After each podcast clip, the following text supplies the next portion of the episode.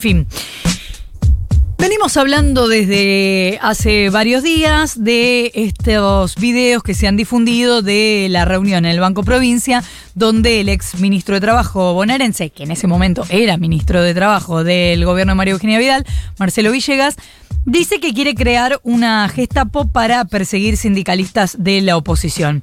Eso podría ser eh, un escándalo ya en sí mismo, pero además en esa reunión había tres agentes de la AFI y el argumento cuando les consultan a todos los que estaban en esa reunión, que también había empresarios, es, no, ni idea, yo ni sabía quiénes eran, no tenía mucha idea.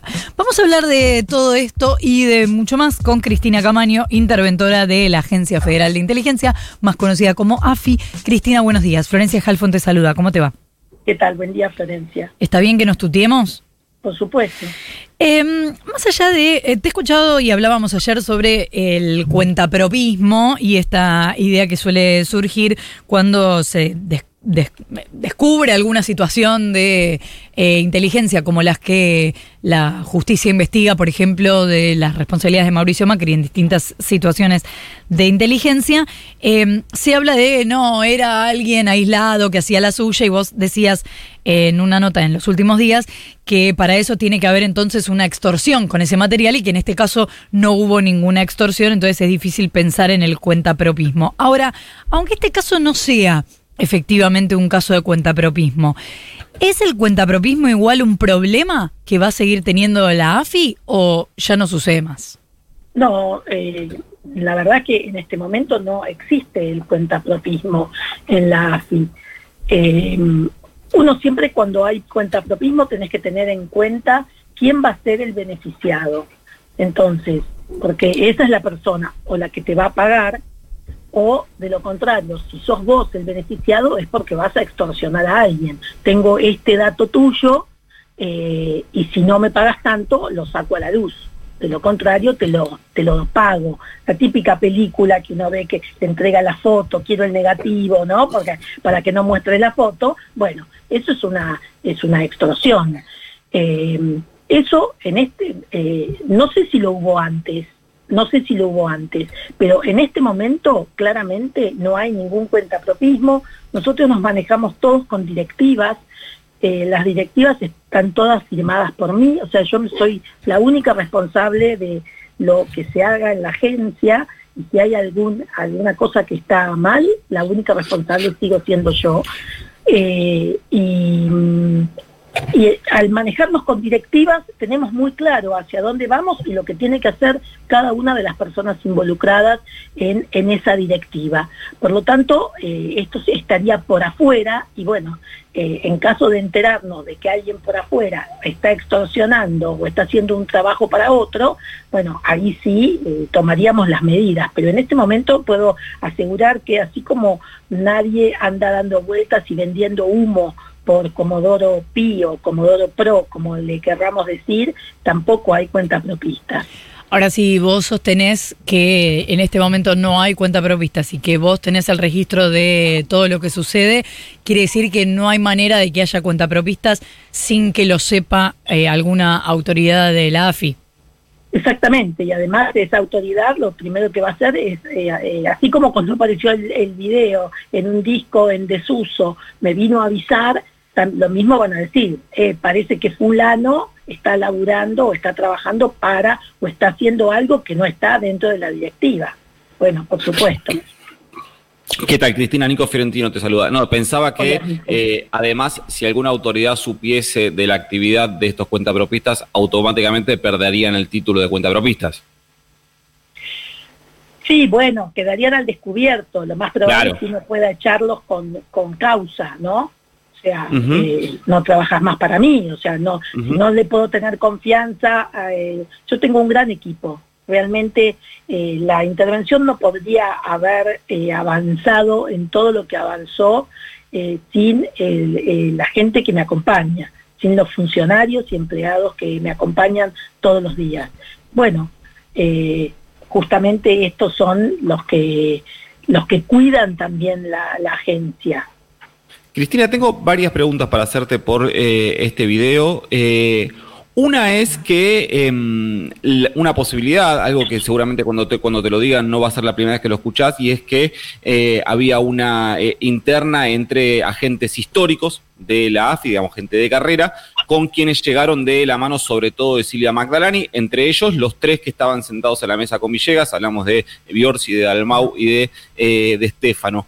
¿Puede ser que la colocación de esa eh, cámara en forma ilegal en esa oficina del Banco Provincia haya tenido que ver con esta interna? ¿Algunos agentes que eh, querían de alguna manera dejar en exposición el trabajo de otros agentes?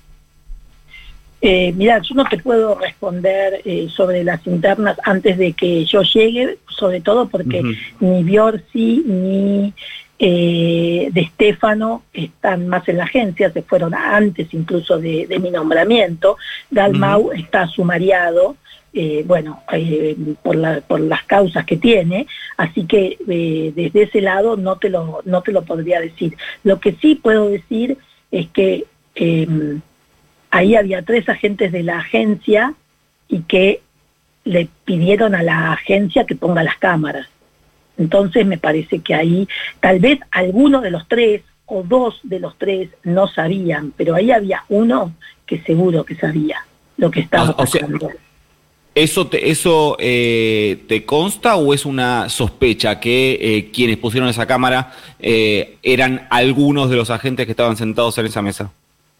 Digamos que no me consta al 100% porque los técnicos en esas cámaras, el técnico en realidad, porque de, esa, de, que sabe de esas cámaras está de vacaciones y llega esta semana y lo primero que va a hacer cuando llegue es venir a explicarme qué sabe él de esa actividad. ¿Pero no se firma una autorización para eso? Bueno, ahora en la intervención se firma, por eso yo dije que nos manejamos todo con directivas. Y antes no. Antes no, antes absolutamente no, porque tampoco hay, eh, no hay nada en la agencia, no hay trazabilidad de los trabajos que se realizaron. Eh, nosotros estamos tratando de reconstruir y por eso cuando aparece algo también denunciamos. Estamos tratando, insisto, de reconstruir y de crear protocolos de actuación para que el que venga después que yo sepa cómo se trabaja. O sea, nosotros encontramos un disco eh, este disco duro con un archivo y hacemos una copia forense para que se sepa que eso no lo toca nadie y que si tenemos que mirar qué hay adentro, lo miramos a través de la copia forense. Ese protocolo de, de ciber, de tecnología, lo hicimos nosotros, eh, eh, porque eso no existía. Entonces, nada, cada uno hacía lo que quería. Lo mismo pasaba con el dinero en la agencia. Era, eh, la agencia era como un barril sin fondo. Nosotros incluso hicimos ingresar a la CIGEM, a la Sindicatura General de la Nación, para que verifique los gastos que vamos llevando adelante. O sea, hay muchas cosas y por eso es que, todo esto tiene que ver con el mandato del presidente, de Alberto Fernández, en el sentido de que esto tiene que ser un organismo estatal, como la mayoría de los organismos estatales, con algunas funciones diferentes, que son las funciones de inteligencia propiamente dichas, sí, por supuesto, pero en todo lo demás acercarse al Estado de Derecho, que es lo que el presidente dice todo el tiempo y es el mandato que me dio que me dio a mí, ¿no es así? O sea, cuando nosotros llegamos la gente cobraba en un sobre y con nombre supuesto. Vos imagínate, eh, si vos cobras en lugar de un recibo de sueldo con tu nombre, con otro nombre en un sobre la, una plata, ya es arbitrario, ya es oscuro, ya es poco transparente. Y encima no te sirve ni para alquilar un monoambiente, porque no está tu nombre, porque no tenés una cuenta. Bueno, todo eso se hizo en muy poco tiempo y en plena pandemia en el 2020 de hacer un acuerdo con el Banco Nación, un acuerdo también de confidencialidad para que no se sepa los nombres, pero la gente ahora cobra con su verdadero nombre, con su recibo de sueldo, puede alquilar. ¿Se entiende? O sea, no estamos hablando de un organismo eh, normal, por decirlo de alguna forma. Estamos hablando de un lugar que ya es difícil, porque es un lugar de inteligencia, donde se hacen operaciones secretas, y a eso le sumamos todo el desmanejo y las ilegalidades eh, que tuvo siempre, más eh, del gobierno de Mauricio Macri, que fue el peor de todos en este sentido, porque utilizó a la agencia para todo. De los tres agentes que estaban sentados en esa mesa, ¿quién era el jefe de los tres?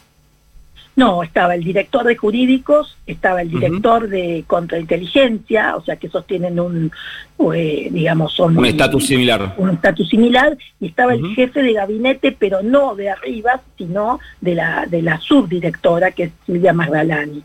Por lo cual eh, podríamos inferir que la jefa política de los tres que estaban sentados a la mesa era o es Silvia Magdalani.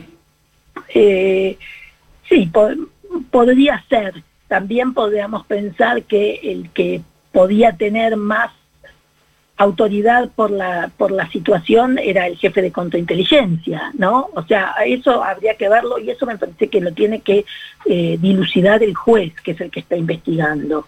Igualmente acá, lo, más allá de los tres agentes de la agencia, no nos olvidemos que había cinco funcionarios de La Plata, eh, seis empresarios, ¿no? O sea, eh, que era, iba mucho más allá de eh, tres actividades de, funcionarios de la AFI. Eh, ¿te, consta o sospechan que em, pudiese haber más videos? No lo sabemos.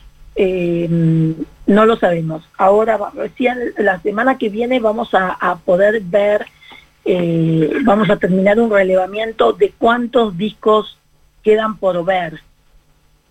Cuando nosotros llegamos a la mayoría de las, de las máquinas, de las computadoras, eh, sobre todo bueno de los funcionarios, le, sacamos el disco que tenían, que eso fue tecnología, y le pusimos un disco rígido nuevo, de cero, justamente para no pisar lo anterior y para, eh, y, para que después se vaya viendo. Bueno, esos discos ya se vieron cualquier cantidad, pero quedan discos por, por analizar. Entonces, bueno, tecnología eh, me va a informar cuántos discos quedan por analizar y podremos saber, tal vez no haya nada, tal vez haya algún otro video, no lo sabemos. Ahora, Cristina, eh, si uno quisiera pensar bien, digamos, si, si uno no quisiera eh, interpretar de más. Vos describís que había una tierra de nadie, o bueno, esta, esta situación que se describe bastante bien en que cobraban en sobres, pero que se, se puede apreciar en otras cuestiones. Si no había tales protocolos, si nadie firmaba eh, lo que hacía cada uno, entonces no puede ser, no podemos pensar que efectivamente era la tierra del cuentapropismo. En principio, eh, en este caso puntual, yo diría que no. Son tres directores, o bueno, uno es un jefe de gabinete, pero más o menos el cargo, eh, de distintas áreas. Eh, vos pensás, jurídicos dependía de arriba. el jefe de gabinete era de Magdalani. Y contrainteligencia en ese momento no sé de quién dependía. supongo que tal vez también dependía de arriba. entonces, eh, ponerse todos de acuerdo, eh, a mí me parece que de ninguna manera. A mí me parece que de ninguna manera.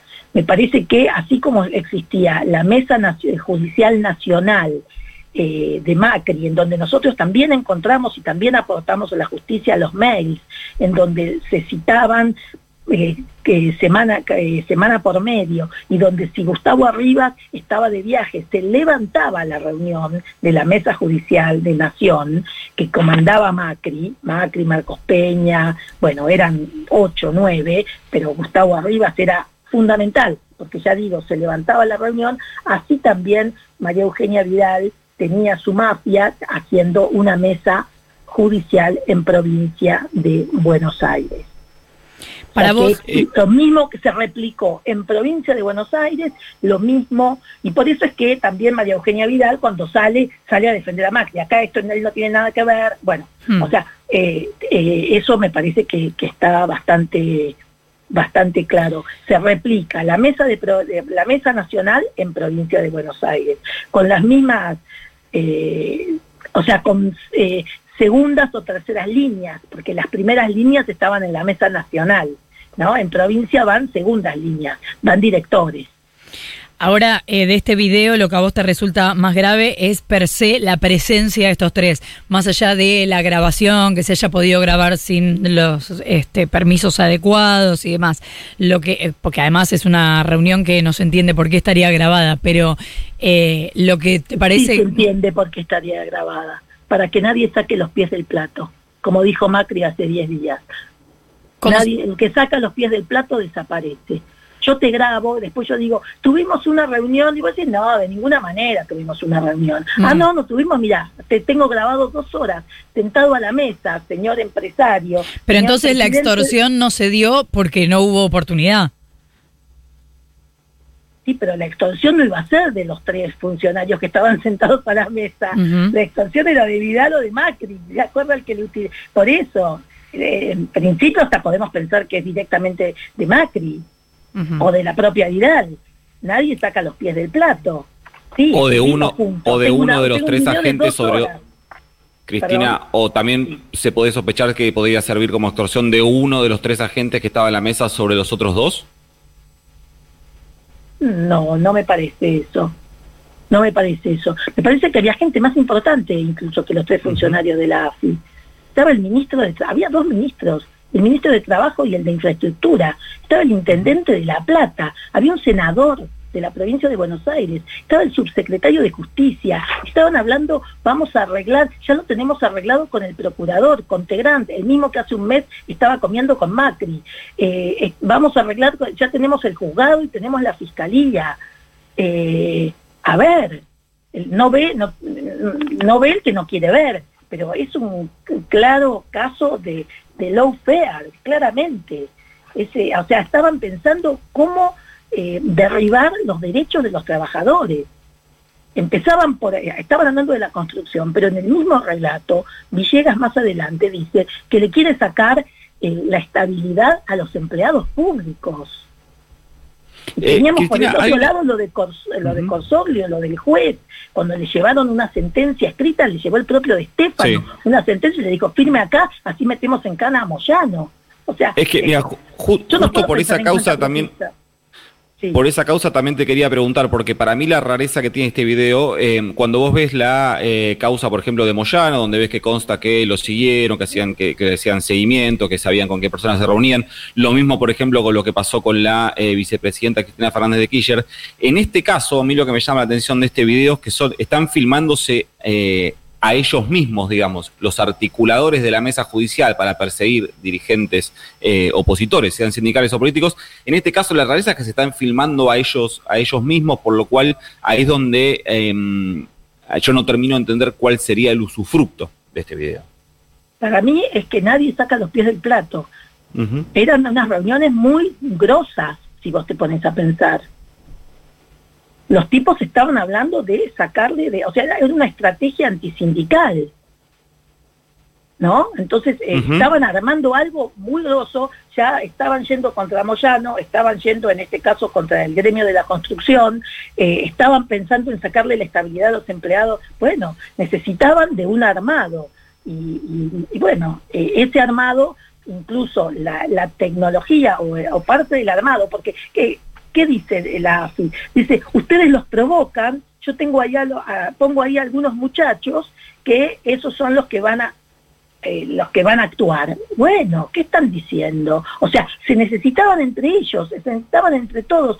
Es claramente parte del lawfare, del establishment, la corporación judicial, los políticos neoliberales eh, y la AFI. Es lo que se dio siempre. La única diferencia es que en este caso por suerte, vamos a decir ahora, se filmaron. Pero vos en tu relato entonces no tenés ninguna duda de, no solamente que los titulares de la AFI no podían desconocerlo, sino de que Vidal no podía desconocer esto. Por supuesto que no podía desconocerlo. Fíjate el silencio de 10 días, 10 días eh, tuneándola y así todo no pudo dar una explicación satisfactoria. Ella decía que ella dijo que no tenía ningún contacto con la AFI, que no sabía nada tenía un teléfono encriptado de la AFI.